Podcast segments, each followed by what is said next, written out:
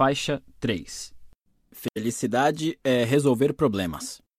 Problemas são uma constante na vida. Quando você resolve seus problemas de saúde frequentando uma academia, está criando novos problemas, como ter que acordar cedo para não se atrasar, passar meia hora suando que nem um porco na esteira, depois ter que tomar banho antes do trabalho para não empestear o escritório inteiro com o seu fedor. Quando você resolve o problema de não passar tempo suficiente com seu parceiro, decidindo que vão sair juntos toda quarta-feira, está gerando novos problemas, como pensar em algo que os dois não odeiem para fazer toda quarta-feira, conferir se tem dinheiro para ir a bons restaurantes, redescobrir a química e a chama que sentem ter perdido e desvendar a logística de transar em uma banheira minúscula com espuma demais. Os problemas nunca acabam. Eles apenas são substituídos e ou atualizados. A felicidade está em resolver problemas. Repare que a palavra-chave é resolver. Se você evita os problemas ou acha que não tem nenhum, está no caminho da infelicidade. Se acha que não consegue resolver seus problemas, estará no mesmo caminho. O segredo está em resolver os problemas e não em não ter problemas.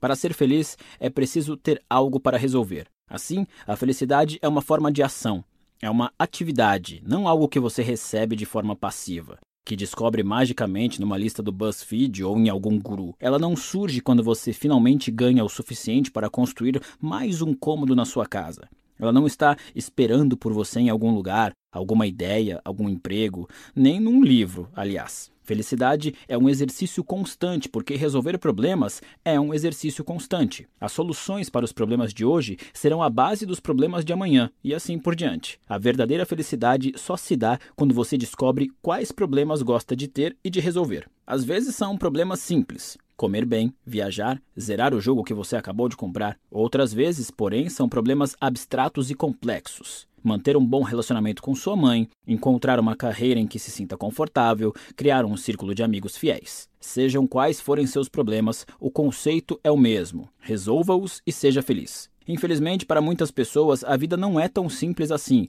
Isso porque elas estragam tudo fazendo alguma dessas merdas. 1. Um, negação. Existem algumas pessoas que negam que os problemas sequer existam e, como negam a realidade, precisam se iludir e se alienar o tempo todo. Isso pode fazê-las se sentir bem a curto prazo, mas leva a uma vida de insegurança, neurose e repressão emocional. 2 vitimização. Há quem prefira acreditar que nada pode fazer para resolver seus problemas. As vítimas tentam culpar os outros ou circunstâncias externas. Isso pode fazê-las se sentir melhor a curto prazo, mas leva a uma vida de raiva, desamparo e desespero. As pessoas negam e culpam os outros pelos próprios problemas simplesmente porque é fácil e provoca alívio, enquanto resolvê-los é difícil e muitas vezes gera sofrimento. Culpa e negação dão barato. São uma fuga temporária dos problemas, o que proporciona uma sensação passageira de melhora. Há diversas formas de obter euforia, seja pela ingestão de substâncias como o álcool, seja pela sensação de altivez moral ao culpar os outros, ou pela emoção de uma aventura arriscada. Basear a vida em picos de euforia é superficial e improdutivo.